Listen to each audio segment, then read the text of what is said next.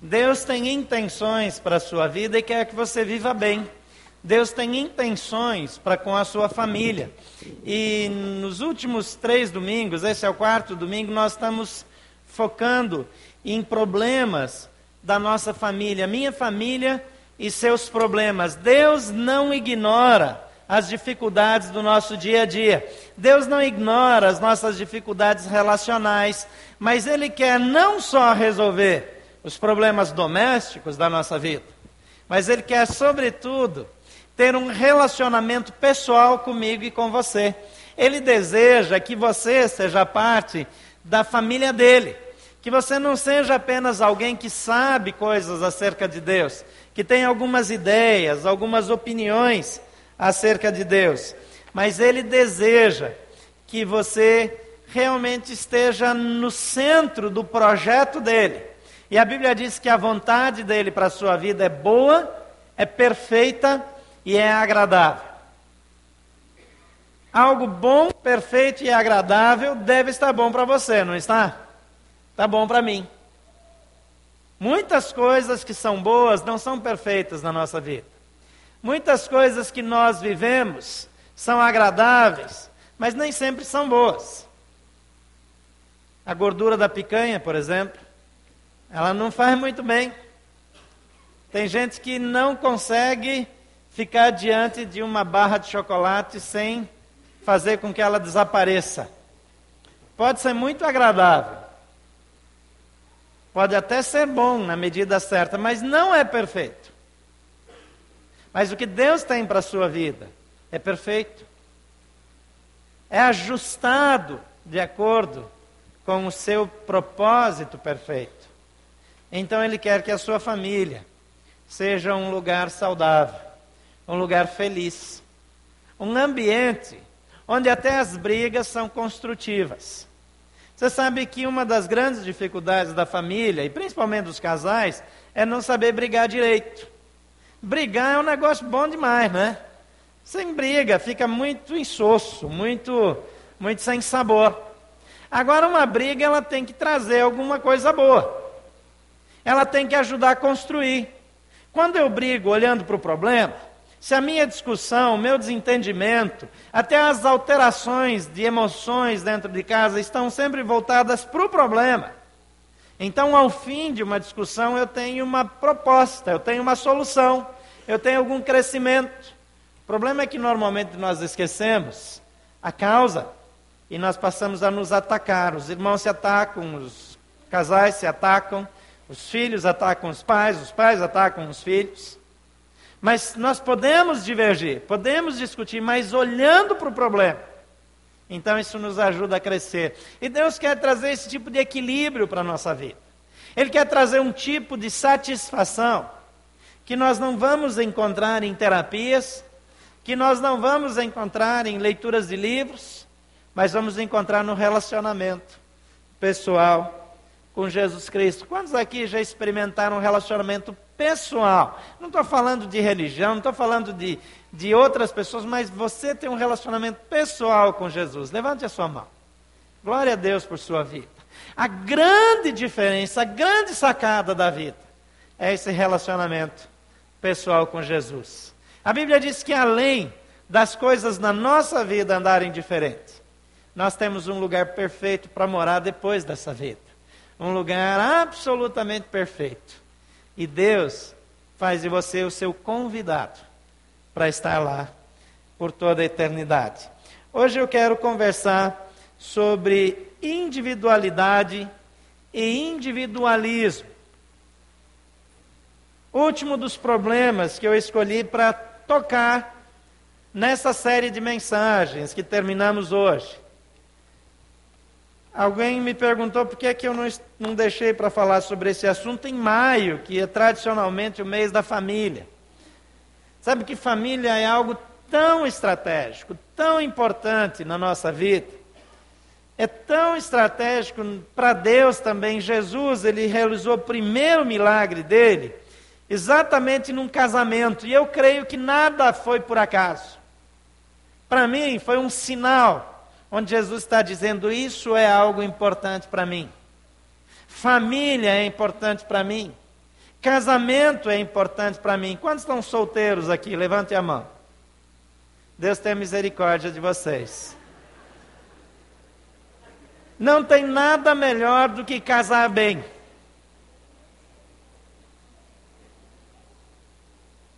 Mas eu acho que não tem nada pior do que casar errado. Então não se precipite, não corra demais. Nessa área, quem corre cansa e quem espera alcança. Como em outras também. Agora, quando eu falo quem espera alcança, não é ficar escondido só em casa. Tem que se apresentar, né? Tem que assim. Você tem que vir aqui no sábado à noite. É reunião de jovens. É lugar de semeadura. Quem quer colher precisa semear. Não é ficar fazendo oferta. É uma atitude assim, moderada, estratégica. Então você precisa aparecer, porque senão as oportunidades passam. Agora, na família, é talvez o lugar onde o individualismo se manifesta com mais propriedade. Porque nós somos mais autênticos, mais transparentes. As nossas vaidades aparecem mais. O nosso mau humor aparece mais. O egoísmo, ele se manifesta com maior expressão dentro de casa. porque é assim que nós somos. Você já viu discussão de casal no supermercado? Aquela discussão meio contida, assim. Daqui a pouco um sai para o lado, assim, deixa o outro lá com o carrinho. Quantos aqui vão no supermercado, o casal vai junto para o supermercado? Levanta a mão. Parabéns, isso é um, um negócio raro hoje em dia. Está acabando isso. Está acabando. Vocês são daqueles que a gente vê na discussão também ali no hortifruti? É interessante como casamento e família, eles são totalmente indispensáveis no nosso processo de, de autorrealização. Aquelas pessoas que não tiveram uma convivência familiar, pessoas que cresceram em orfanatos, que, que andaram muito separados, têm uma dificuldade muito maior de ajuste, às vezes têm o sonho de ter uma família. Mas é tão comum, dentro de casa, acontecerem coisas que nunca deveriam acontecer, por causa do individualismo. Filipenses capítulo 2, versículo 3 diz: Nada façam por ambição egoísta ou por vaidade, mas humildemente considerem os outros superiores a si mesmos. Deus tem a família certa para você. E o lugar onde você nasceu não foi um acidente, não foi um equívoco não foi que a cegonha errou o endereço e largou você numa família que não deveria ter largado. Deus planejou. E o ambiente onde você cresceu é o ideal para que você tenha todas as experiências que Deus precisa que você tenha, para que você seja exatamente a pessoa com a qual Deus sonhou. Vamos falar um pouquinho sobre individualismo e individualidade. Individualidade, segundo o dicionário, é o que constitui ou caracteriza o indivíduo, originalidade própria de uma pessoa. A individualidade pode ser definida como conjunto de atributos que constituem a originalidade, a unicidade de uma criatura e que a distinguem de outras tantas. É o somatório das características inerentes à alma humana. Toda criatura que se individualizou, tornou-se um ser homogêneo, pois não procura mais comparar-se com outros e admite a sua singularidade. Agora vamos ser honestos, muitas pessoas passam o tempo todo se comparando com outras pessoas. Algumas mulheres, quando vão para uma reunião, ou para uma festa, para um encontro, para um compromisso, elas estão olhando para as outras mulheres. Os, os homens normalmente também estão olhando para as outras mulheres.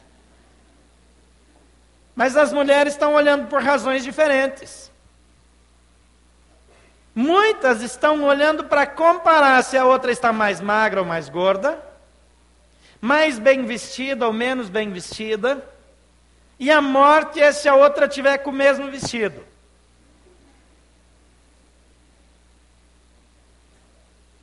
Você é uma pessoa exclusiva, uma pessoa única. Dentro da família é um lugar para que essa individualidade se manifeste. Mas os pais têm a tendência de querer dar um formato no filho, que o filho seja o que o pai quer ou que a mãe quer. Às vezes tem uma discussão entre os dois também, porque a mãe quer uma coisa, o pai quer outra.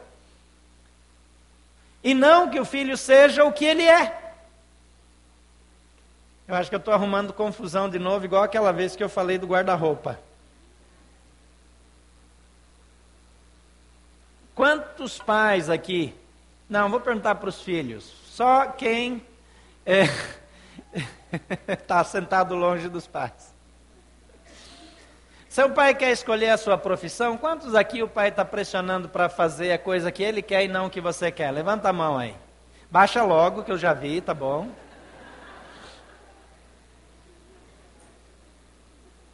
Nós temos essa tendência, como pais, de querer controlar. Pais, olhem aqui para mim. Seu filho não é você. Ele não deve realizar os seus sonhos. Ele é um indivíduo. Ele tem habilidades, ele tem talentos, ele tem características que são únicas dele. Veja bem, com isso eu não estou dizendo que você não deve forçar a barra para ele estudar. Quando ele não quiser estudar, ele diz: Ó, oh, você está desrespeitando minha individualidade. Conversa mole, não vai nessa não. Que às vezes tem que dar um aperto mesmo. Porque senão não estuda, não se organiza. Agora, isso é diferente de querer que ele estude do jeito que você estudava. Cada pessoa funciona de um jeito. Então ajude a pessoa, ajude o seu filho a encontrar a maneira dele, a maneira que ele funciona bem. A profissão é uma decisão muito pessoal. Você vai morrer, ele vai ter que continuar trabalhando, então não força a barra. Que você vai estar morto, ele ainda vai estar com raiva de você por estar fazendo o que ele não gosta. Outra coisa, a função do marido para com a esposa é ajudar que a esposa, ela, é, como uma planta, uma flor que desabrocha, que ela aconteça, que ela se revele que ela seja aquilo que ela tem potencial para ser. A esposa deve encorajar o marido para que ele também seja aquilo que ele tem potencial para ser. Às vezes, porque o marido tem um emprego sólido e o sonho dele é fazer outra coisa, toda hora ele está ameaçando, mas a esposa segura daquela regulagem, né? Porque ela precisa de segurança. Na verdade, ela precisa do contra-cheque. Nos dois casos, alguns maridos não querem que a esposa estude demais para não passar dele. Vai estudar, meu amigo. Não diminui o ímpeto dela, vai crescer também. Mas um apoiando o outro, isso acontece, deve acontecer com os filhos também. Não tanto como controle, mas como estímulo. O natural é os filhos se tornarem melhores do que os pais mesmo. Esse é o natural. Eu espero que as gerações após mim sejam cada vez melhores. Então, se eu quiser controlar, você imagina, o primeiro computador que eu usei na vida, a gente tinha só um teclado, ligava na televisão, preto e branco, que era a que eu podia usar, e ligava, gra gravava as informações numa fita cassete. E fazia um buraco em cima do gravadorzinho Panasonic, aquele pequenininho, para regular o cabeçote para a leitura ficar acertada, para que ele pudesse ler as informações que eu gravava. Eu não lembro nem como chamava, acho que era CP400.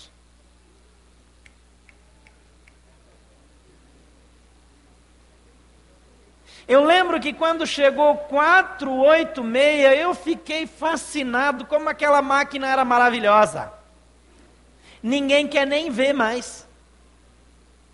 Agora, os nossos filhos, eles já crescem. Você não sabe usar o seu celular, dá para o seu filho, que ele te explica na hora.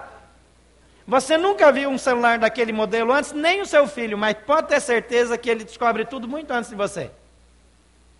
São outras habilidades, é outra geração, é outro jeitão. Então não tenta impor o seu jeitão. Individualidade é algo extremamente saudável, mas individualismo é uma praga.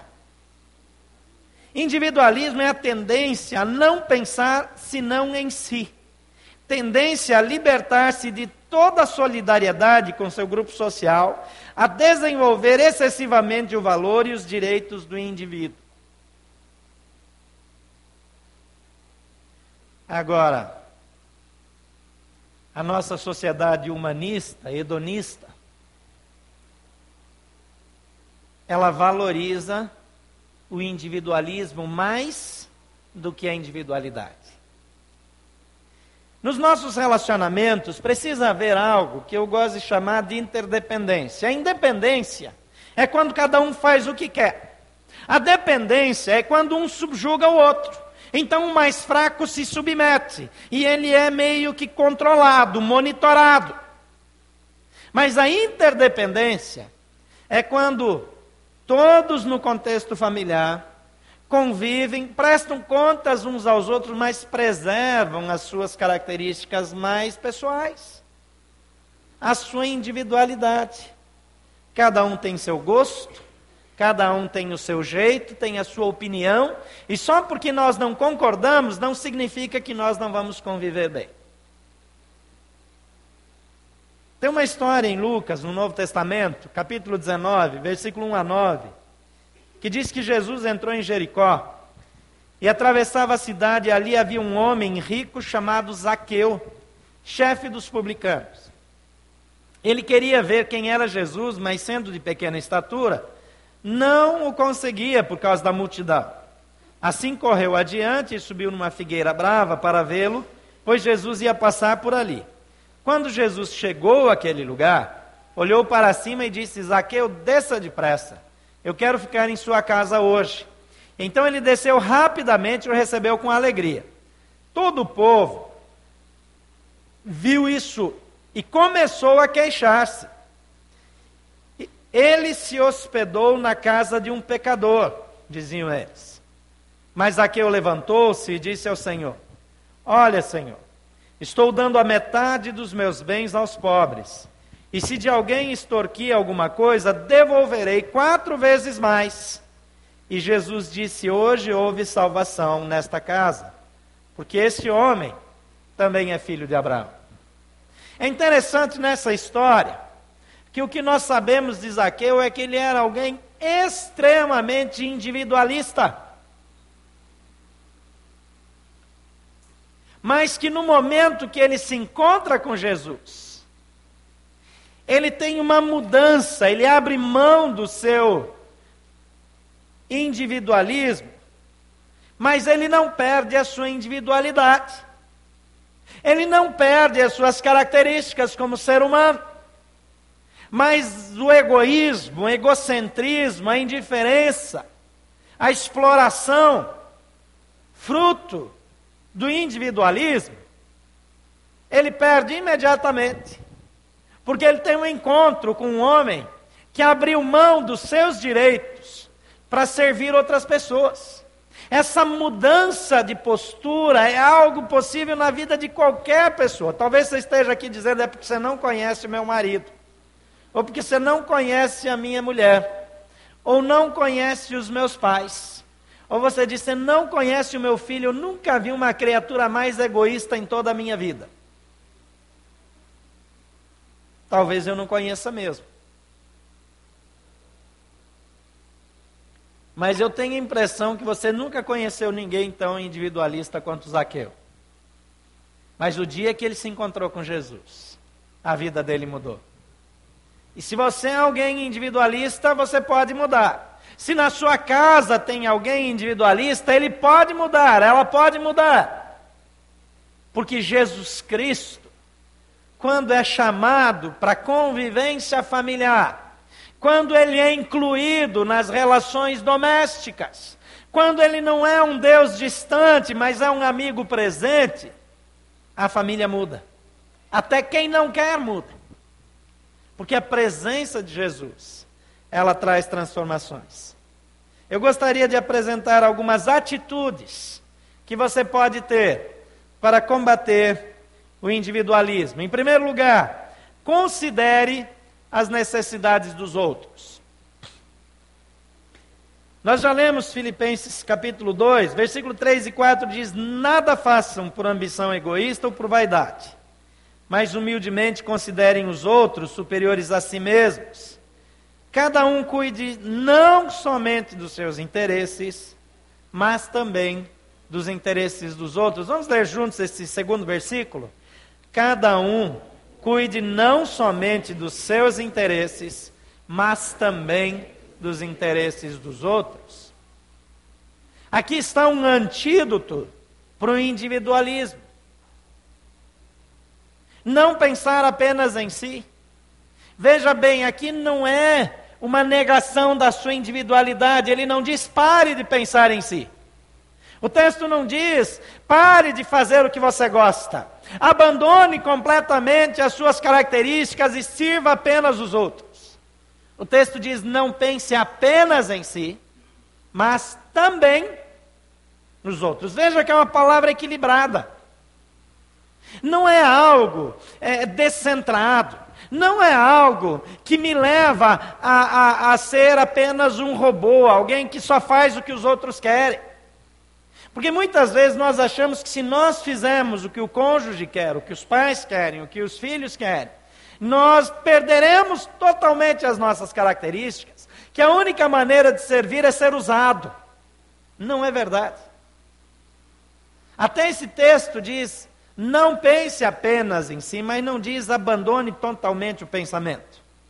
É dispense nas suas necessidades, cuide das suas necessidades, mas também das necessidades dos outros. Então considere as necessidades dos outros. Você chega em casa, você quer silêncio, quer descansar, mas quais são as necessidades da sua casa? No seu fim de semana, você só quer dormir? Mas quais são as expectativas da sua casa para o fim de semana? Você quer fazer churrasco todo domingo, encher a sua casa de amigos, mas você não lava a louça, você não limpa o tapete, você não tira a sujeira da churrasqueira. Pense em si reúna os seus amigos, mas pense também nas necessidades coletivas. Na segunda-feira não tem ninguém para ajudar em casa. Então coloque a mão na massa. Não deixe de fazer aquilo que lhe agrada, mas agrade também as pessoas do seu círculo. Segunda atitude para combater o individualismo que eu quero propor é pratique a hospitalidade. Torne-se uma pessoa hospitaleira. Tem alguém aqui que tem pavor de hospedar gente em casa? Não levanta a mão, não, não precisa. A Bíblia manda um mandamento bíblico para os cristãos serem hospitaleiros. E por quê? Porque a hospitalidade me força a servir. Hoje em dia a gente prefere que as pessoas vão para o hotel. Antigamente, quando na igreja vinha um convidado, ele ficava na casa do povo da igreja. Hoje em dia, a gente já vai fazendo a reserva no hotel. E a gente fala, não é para ele ficar mais à vontade. Não é nada, é para eu ficar mais à vontade. Que daí ele não me incomoda, não dá trabalho. Eu deixo lá no hotel. Se eu não quiser passar tempo, eu ligo e dou uma desculpa e deixo ele lá. Põe num hotel que tem TV a cabo, tem internet, tem tudo, ele pode ficar lá. Ele não me incomoda, ele só faz o que ele tem que fazer. Tem gente que vai visitar parente, mas fica no hotel. Tem parente que é melhor ficar no hotel mesmo. Agora, a hospitalidade, ela é um ato de servir, é um ato altruísta. Hospedar quem a gente ama, pessoas divertidas, é coisa mais boa do mundo. Mas tem aquela visita que traz duplo prazer, uma vez quando chega e outra quando vai embora. E às vezes traz mais prazer quando vai embora do que quando chega. Não tem? Ou é só lá em casa que acontece isso? Tem gente que quando anuncia que está chegando, você fica pensando, por que é que eu não marquei uma viagem? Mas quando eu recebo uma pessoa mais difícil, é que eu pratico mais ainda. A Bíblia diz lá em Romanos 12, 13: compartilhem o que vocês têm com os santos em suas necessidades e pratiquem a hospitalidade. Agora para o carnaval, uma parte da juventude vai para o Rio de Janeiro. Não vai para pular carnaval lá no Carnaval Carioca no Rio de Janeiro. Vai para a Serra Carioca para a Serra Fluminense, para servir aquelas pessoas que perderam tudo. Tem pessoas que até hoje estão em abrigos. Tem casas que até hoje estão cheias de lama. Então, quando eu me importo, quando eu compartilho o que eu tenho, quando eu trago alimentos, quando eu faço doações, quando eu invisto financeiramente para ajudar pessoas carentes, eu estou fazendo isso, mas o texto diz também: pratiquem a hospitalidade, porque Deus sabe que quando eu sou hospitaleiro, eu treino, eu estou treinando para servir pessoas, e depois eu fico mais amoroso em servir as pessoas de casa também, principalmente aquela visita muito difícil. E não é verdade que vem aquela visita que a gente quer que vá embora logo e a gente faz tudo o que a pessoa espera? leva para passear, faz comidinha boa, leva para jantar e paga a conta, pensa que derrota. E tem aqueles que sempre esquecem o cartão de crédito em casa quando saem para jantar com você. Hebreus 13, 2 diz: Não se esqueçam da hospitalidade. Foi praticando-a que sem o saber, alguns acolheram anjos. Quem não hospedou ninguém em casa no último ano? Levanta a mão aqui. Não, não, não vai cair fogo do céu, não. Só para eu ter noção. Quem não hospedou ninguém no último ano? Tem alguém? Tem alguns, né? Quem não hospedou ninguém esse ano em casa? Quem gostaria de não hospedar ninguém o resto do ano? Deixa para lá.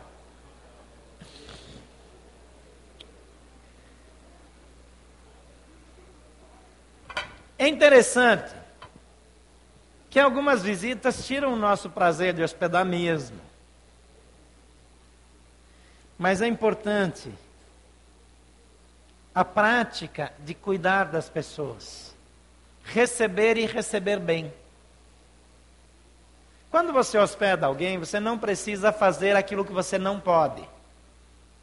Você não precisa passar uma impressão que você tem mais dinheiro ou melhores condições. Dê o que você tem, o que você pode, o que está ao seu alcance, mas faça com amor e com dedicação. Terceira sugestão: manifeste a generosidade no seu dia a dia.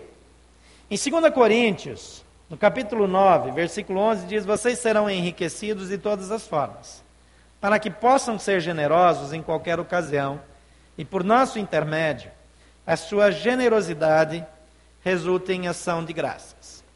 Eu estive na semana passada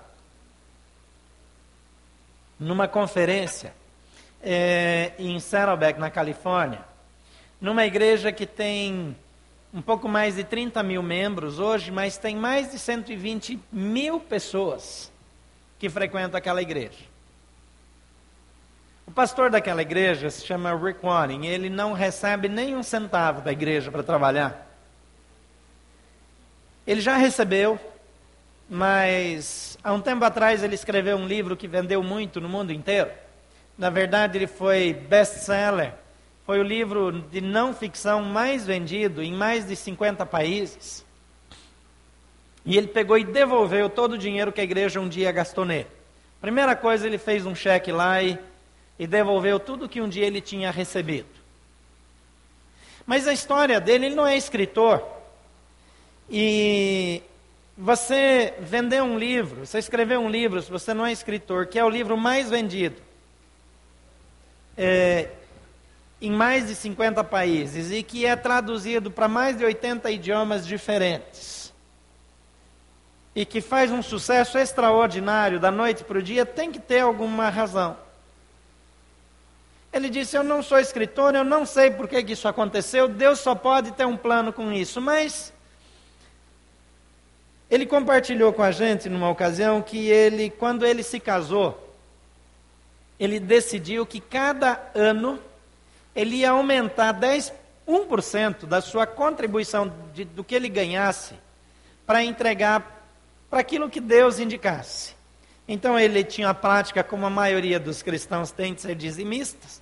Dízimo é 10% da minha renda. Por exemplo, eu tiro 10% da minha renda e entrego é, é, todos os meses. E além disso, eu decido o que fazer com algum valor a mais. Mas ele tinha essa prática também de entregar 10%, e ele decidiu que no primeiro ano de casado ele ia dar 11%, e no segundo ano 12%, e no terceiro 13%. Hoje, ele está entregando 91% da renda dele. Mas eu posso garantir para você que não está faltando nada lá, não. Eu conheço aquele homem um pouquinho mais de perto. Na verdade, ele tem muito mais do que a maioria de nós. Agora, o dinheiro desse livro que vendeu, que deu milhões e milhões, ele decidiu não ficar com esse dinheiro. Ele investiu é, em três organizações é, que cuidam de ajuda ao próximo. Ele ainda dirige o mesmo carro que ele dirigia antes de de ganhar esse dinheiro, ele mora na mesma casa, ele não mudou a sua, os seus hábitos. Por que, que eu estou citando isso? Porque quando eu me torno generoso, Deus pode confiar em mim e colocar mais recursos à minha disposição.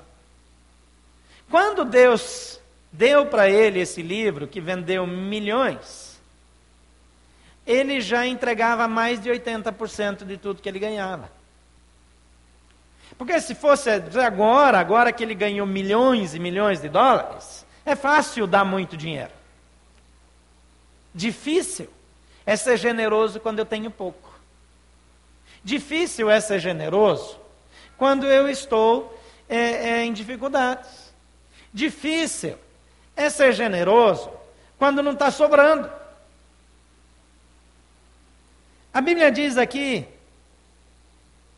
que o enriquecimento ele viria para que nós pudéssemos ser generosos em qualquer ocasião. Eu fico muito preocupado quando a gente junta recursos, alimentos, dinheiros para ajudar famílias como lá do Rio de Janeiro, e aí termina um evento como esses que a juventude fez e no sábado, aí de repente entrou assim 15, 20 quilos de doação de alimentos. Eu, eu fico em choque. Isso é falta de generosidade. Não faz sentido. Não faz sentido. Deus me dá para que eu seja generoso. E quando eu sou generoso, isso é um antídoto ao individualismo. É um antídoto à ganância. Por que, que Deus inventou de botar na Bíblia esse negócio de dízimo e oferta? Para que os pastores fiquem ricos e tomem o dinheiro da igreja e, e, e explorem os pobres. Eu sei que tem gente que faz isso mesmo. E passa até uma má impressão, mas não tem nada com isso. Deus sabia que se eu tenho a prática de mensalmente dar uma parte do que eu ganho, eu estou fazendo isso como um antídoto à avareza, à ganância, ao individualismo. Eu paro de me preocupar apenas comigo e começo a olhar para fora, começo a me preocupar com os outros. Isso não é um valor evangélico. Não é um valor para quem é membro de uma igreja evangélica, é um valor que transforma a vida de qualquer pessoa. Qualquer pessoa. O fundador da Colgate, que hoje é Colgate Palmolive, ele foi um homem generoso, terminou a vida dele dando mais de 90% de tudo que ganhava. Criador do chocolates Hershey's, que na verdade é um dos melhores que a gente tem aqui de produção nacional hoje. Mesma coisa, enquanto ele foi vivo, as empresas dele produziram para abençoar pessoas, para ajudar o próximo. A generosidade, ela me ajuda a ser uma pessoa melhor. E acredite em mim, quanto mais eu sou generoso, mais desprendido, mais Deus pode confiar e conceder recursos para mim. Não tenha dúvida disso. 1 Timóteo 6,18 diz que pratiquem o bem, que sejam ricos em boas obras, generosos e prontos para repartir. A generosidade me ajuda a ser uma pessoa que abençoa os outros, menos individualista.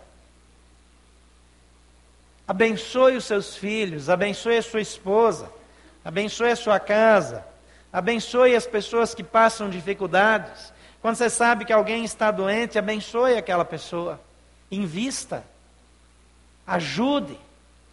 Isso pode fazer toda a diferença. Uma vez, eu estava morando ainda no interior de Santa Catarina e um irmão de um amigo meu foi morar lá na cidade. Mas ele passou a ter alguns problemas de relacionamento com o irmão, por várias razões. Irmãos, às vezes, têm problemas de relacionamentos. E o irmão até tinha uma condição financeira naquela época muito boa. Mas ele foi para lá porque estava desempregado, foi morar no apartamento do irmão. E passou naturalmente por muitas dificuldades. E às vezes não entendia as atitudes do irmão, que estava de fato sendo generoso, mas ele já não queria mais depender do irmão. As coisas não andavam bem. Ele tinha arrumado um emprego na cidade e não deu certo. E um dia ele chegou para mim e falou: Eu preciso ir para São Paulo.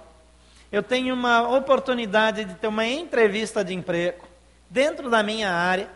Eu não tenho nenhuma garantia que eu possa ir, mas eu vim ver se você não teria um dinheiro para me emprestar. Talvez aqueles dias estavam tenham sido entre os dias daquele período mais difíceis eh, eh, na minha situação financeira, na minha condição financeira.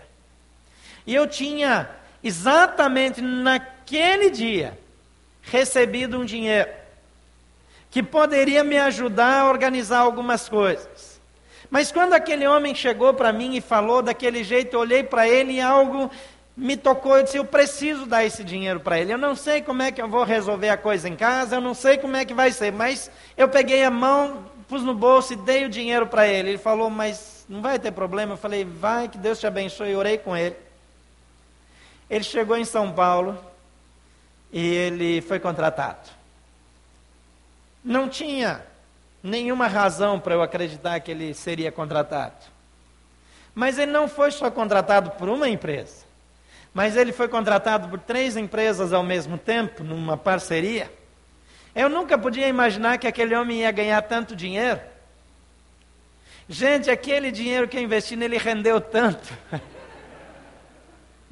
por muitos anos. Ele ligava para mim e dizia: E aí, pastor, está precisando de alguma coisa? não, está tudo certo. Não, eu tenho a impressão que você está precisando de alguma coisa. Me passa aí o número da sua conta. Quantas vezes eu fui passar férias porque ele pagou? Paguei escola com o dinheiro que ele passou? Eu não estou dizendo que esse é o motivo para você investir na vida do outro. Mas a generosidade é uma coisa que só nos abençoa. Só nos abençoa. Eu vim para cá, para Brasília, mudei para cá sem conseguir falar com ele, tinha perdido contato por alguma razão. Um dia desse, eu recebo uma chamada lá na portaria. Eu chego lá para atender o telefone, é o meu amigo. Descobriu onde é que você estava, como é que você vai embora para Brasília sem falar comigo? Está precisando de alguma coisa? É interessante como a prática da generosidade ela combate a individualidade. A quarta dica que eu quero dar aqui: desenvolva o voluntariado. Seja voluntário. Gálatas 5,13 diz: Irmãos, vocês foram chamados para a liberdade, mas não usem da liberdade para dar ocasião à vontade da carne. Ao contrário, sirvam uns aos outros mediante o amor. Quem é voluntário em alguma área onde você faz por amor e não recebe nada em troca? Levante a mão. Parabéns a vocês. O Brasil está numa das últimas classificações de voluntariado e quer saber, Brasília está em último lugar no Brasil. Feio para nós. Feio para nós. Mas a gente pode mudar isso. Seja voluntário na igreja, seja voluntário lá numa creche, seja voluntário no Rio de Janeiro, mas comece a trabalhar voluntariamente para abençoar pessoas. Façam o bem, sirvam uns aos outros, mediante o amor. Mateus 5, 41 tem uma dica que Jesus dá para os discípulos dele: diz: se alguém o forçar a caminhar com ele uma milha, vá com ele duas. O cidadão romano, ele tinha direito a obrigar um judeu a carregar coisas para ele até uma milha. Então ele podia caminhar ali perto de um quilômetro, né, um quilômetro e alguma coisinha, a, a, ao lado de alguém carregando as coisas para ele. Isso era uma humilhação para o judeu. E Jesus diz assim: se alguém te obrigar a andar uma milha, vai duas. Tito 3,14 diz: quanto aos nossos, que aprendam a dedicar-se à prática de boas obras, a fim de que supram as necessidades diárias e não sejam improdutivos. Aprendam a dedicar-se à prática das boas obras. Então, eu apresentei aqui quatro atitudes que podem ajudar a combater o individualismo. Considere as necessidades dos outros, pratique a hospitalidade, manifeste a generosidade e desenvolva o voluntariado. Rapidamente eu quero apresentar mais algumas atitudes, práticas que valorizam a individualidade. Porque não é só servir os outros, mas também valorizar a individualidade dos outros. Então, em primeiro lugar, me persiga aí, que eu vou acelerar um pouco. Aceite o outro como ele é. Você é do tipo que quer mudar as pessoas? Você casou com alguém dizendo isso eu vou mudar depois do casamento? Você está noivo, noiva de alguém e diz: Não, essa e essa coisa ele vai mudar. Eu acredito que vai mudar. Espera mudar antes de casar, meu amigo, minha amiga. Porque esse negócio de entrar num casamento esperando por mudanças é um risco muito grande. Não é que a pessoa não possa mudar, claro que pode. Gálatas 5, 3, 13 diz: Irmãos, vocês foram chamados para a liberdade. Perdão. Lucas 19, 7 diz: Todo o povo viu e começou a queixar-se, porque Jesus tinha ido para a casa de, de Zaqueu, um publicano, um cobrador de impostos, era considerado um traidor do povo. Ele se hospedou na casa de um pecador. Jesus, ele aceitou Zaqueu do jeito que ele era. Você aceita sua sogra do jeito que ela é? O cunhado? A esposa, o marido? O irmão, a irmã? Romanos 15, 7 diz: portanto, aceitem-se uns aos outros, da mesma forma que Cristo os aceitou, a fim de que vocês glorifiquem a Deus. Você está sentado perto de alguém da sua família? Está aí, está pertinho de alguém de casa? Então vira para a pessoa e fala assim: você tem que me aceitar como eu sou. Aproveita que hoje pode. Nós precisamos nos aceitar e aceitar aos outros como eles são. Se você não aceita a esposa, o marido, o filho, a filha, o pai, a mãe, O seu pai é assim? Aceite como ele é. Em segundo lugar, estimule a autenticidade. Não confunda autenticidade com falta de educação. Não é dizer tudo que pensa na hora que não deve. Mas seja autêntico. Seja autêntico. Zacarias 8,16 diz: Eis o que devem fazer: falem somente a verdade uns com os outros e julguem retamente nos seus tribunais. Sejam autênticos e honestos. Às vezes a gente. Os pais fazem muito isso, às vezes tem criança pequena. Atende a pessoa bem, sorri, trata bem, aí quando a pessoa vira as costas, fala: Eu não aguento essa pessoa. Aí fala mal, faz críticas. Às vezes passa pelo constrangimento de quando a pessoa chega, o molequinho vai lá e diz: Meu pai falou que você é um chato. Já aconteceu com você? Isso pode acontecer muito fácil. Então, desenvolva, uh, estimule a autenticidade. Em terceiro lugar, tolere as diferenças. Andava tudo muito bem lá em casa, até que Deus mandou morar na nossa casa uma corintiana. Pensa na aprovação.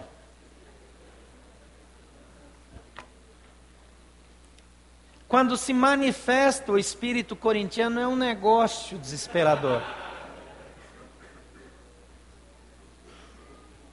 Mas a gente precisa aceitar as pessoas como elas são. Exatamente como elas são. Eu casei com uma gremista. É claro que eu precisei fazer muitas concessões. É lógico que Deus usou isso para me abençoar, para ser tolerante, para compreender os mais fracos. São coisas assim. Agora tem o Bruno aqui, que é outro gremista, né? Mas eu acho que no fim das contas, pela misericórdia de Deus, ele vai para o céu assim mesmo. Então, tolere as diferenças. Lucas 6, 37 diz: Não julguem e vocês não serão julgados. Não condenem e não serão condenados. Perdoem e serão perdoados. Lá na oração que Jesus ensina aos discípulos a fazer, ele diz: Perdoa as nossas ofensas, assim como nós perdoamos. E ele termina explicando para eles: Porque se vocês não perdoarem, vocês também não serão perdoados por Deus.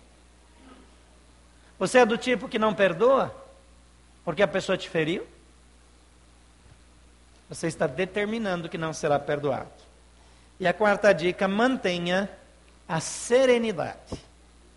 Filipenses 4, 5 diz: Seja a amabilidade de vocês conhecida por todos, perto está o Senhor. Não a explosão de ira, não a raiva de vocês, não os gritos, não a voz de vocês conhecida em todo o quarteirão. Você já, tem, já ouviu aquelas brigas de casal em apartamento que o prédio inteiro ouve? Que situação difícil. Mas o que deve ser conhecido é a amabilidade, não a língua rápida, não a capacidade de fazer críticas destrutivas, não a maledicência, mas a amabilidade. A NVI diz assim, e a, a versão Almeida atualizada diz: seja a vossa moderação conhecida de todos os homens perto está o Senhor. Você é conhecido por sua moderação e amabilidade. Lá em Colossenses, no capítulo 2, versículos 6 a 10, diz: Ora, como recebestes a Cristo Jesus, o Senhor, assim andai nele, nele radicados, edificados e confirmados na fé tal como fostes instruídos, crescendo em ação de graças. cuidando que ninguém vos venha enredar com filosofias e vãs sutilezas, conforme a tradição dos homens, conforme os rudimentos do mundo e não segundo Cristo, porquanto nele habita corporalmente toda a plenitude da divindade, e assim também nele estáis aperfeiçoados. Jesus quer que você ande nele, e ele vai aperfeiçoá-lo, se você continuar no relacionamento com Deus. No capítulo 3, pouquinho adiante, versículo 1 diz: Portanto, como fostes ressuscitados juntamente com Cristo, buscai as coisas lá do alto, onde Cristo vive, assentado à direita de Deus. Pensai nas coisas lá do alto, e não nas que são aqui da terra, porque morrestes, e a vossa vida está oculta juntamente com Cristo em Deus. E quando Cristo, que é a vossa vida, se manifestar, então vós também sereis manifestados em glória. O relacionamento com Jesus quando ele começa, ele é chamado na Bíblia de ressurreição. Você pode viver para o antigo sistema de valores. Você pode morrer para o antigo jeito de se relacionar, para as antigas reações. Quando você já foi ressuscitado em Cristo Jesus.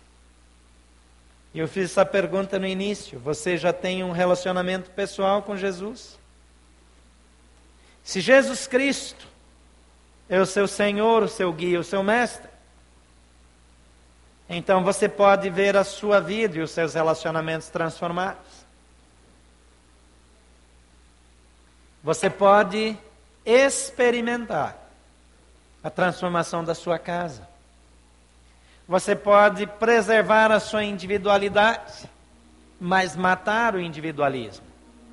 Você pode ver o individualismo dos seus queridos morrer, mas a sua individualidade ser manifestada. Porque Deus nos fez diferentes. Mas só seremos plenos quando andamos com Jesus Cristo. E Jesus Cristo diz: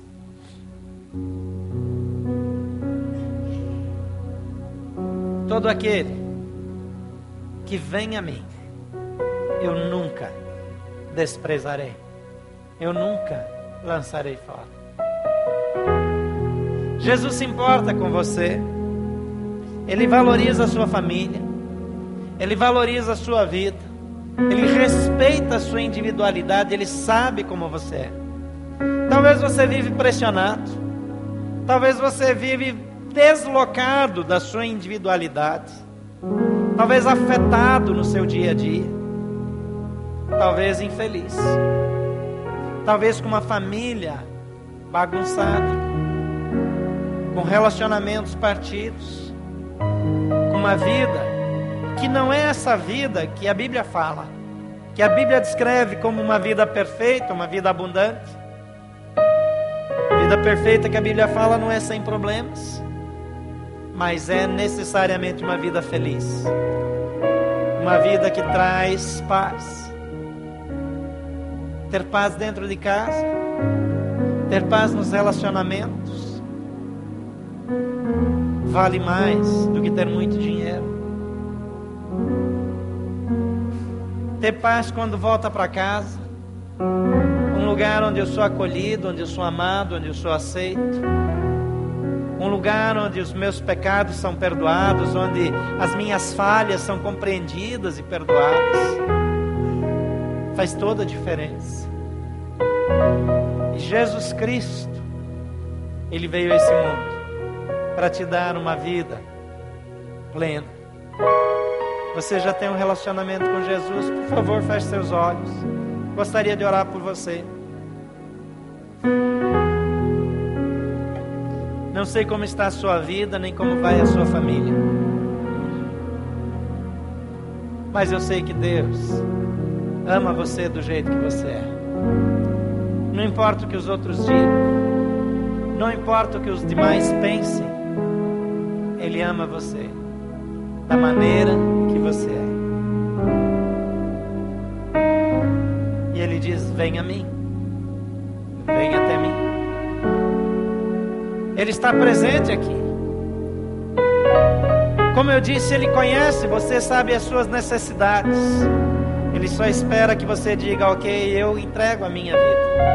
Eu te recebo como meu Senhor e meu Salvador. A Bíblia diz Romanos capítulo 10 que se confessarmos a Jesus como Senhor, no coração crermos que Deus o ressuscitou dos mortos, que Ele morreu por mim, para me dar vida. O texto diz que nós seremos salvos. Você precisa de Jesus na sua vida. Você precisa de uma transformação nos seus relacionamentos. Você precisa a restauração da sua individualidade. Você precisa que Ele ajude a mudar o seu histórico familiar.